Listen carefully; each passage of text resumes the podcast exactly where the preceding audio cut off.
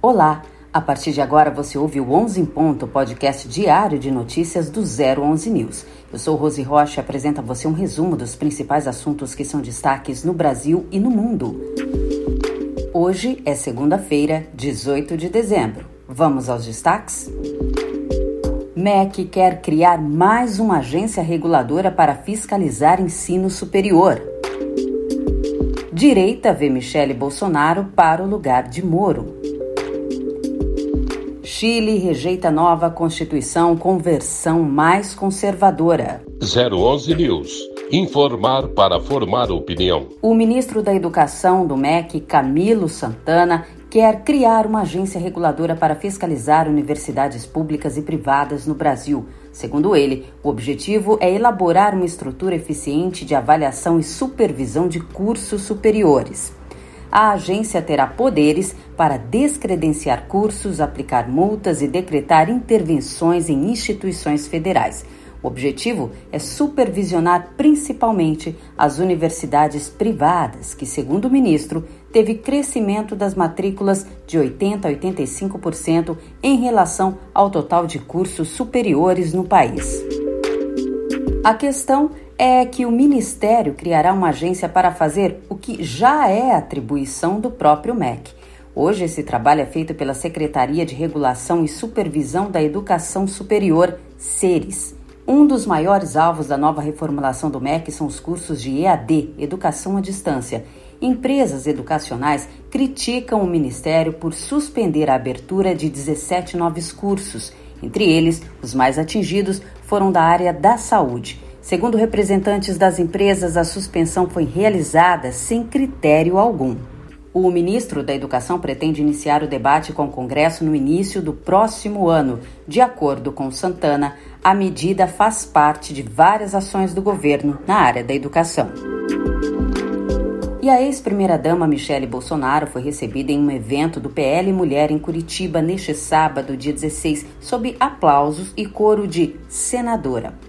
Ela é cotada para disputar as eleições suplementares no Paraná caso o senador Sérgio Moro, do União do Paraná, tenha o mandato cassado pelo Tribunal Regional Eleitoral do Estado por abuso de poder econômico. Michele é presidente do PL Mulher e participou do encontro estadual do partido realizado somente para mulheres. Em seu discurso, alfinetou a deputada e presidente do PT, Gleisi Hoffmann, que também disputa a cadeira de Moro no Senado. Abre aspas. Tem uma narizinho que está super revoltada, que não aceita a gente questionar. Fecha aspas, disse sobre a presidente do PT.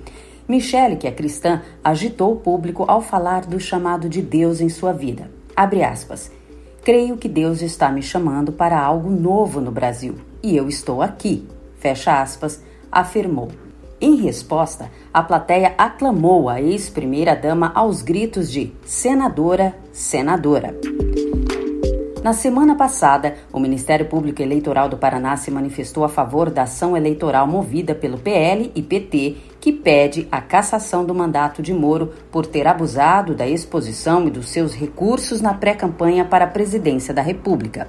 Se for condenado, terá o mandato cassado pelo TRE. Caso isso ocorra, serão realizadas eleições suplementares para eleger uma nova chapa que ficará no Senado até 2030. O comportamento de Moro em relação à votação de Flávio Dino para o STF repercutiu negativamente perante o público e minou o capital político do ex-juiz. Com isso, novos nomes surgem para substituir o senador no Paraná. Entre eles, o de Michele Bolsonaro tem agradado a ala da direita no estado. Em plebiscito realizado neste domingo, os chilenos rejeitaram pela segunda vez uma nova constituição para o país. Continua a vigorar o texto de 1970 de Augusto Pinochet. Foram 55,76% de votos contra a nova Carta Magna.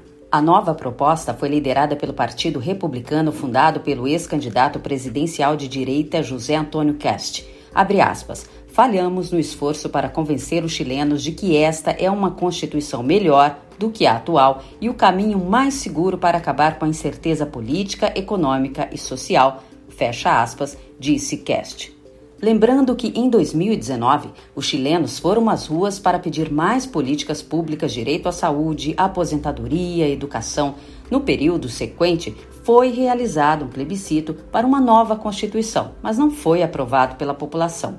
Uma nova carta foi redigida numa versão mais conservadora que o documento anterior, mas que também acaba de ser rejeitada pelos chilenos. O presidente do Chile, Gabriel Boric, fez um discurso na televisão no qual encerrou a discussão sobre uma nova Constituição. Durante o nosso mandato, o processo constitucional está fechado.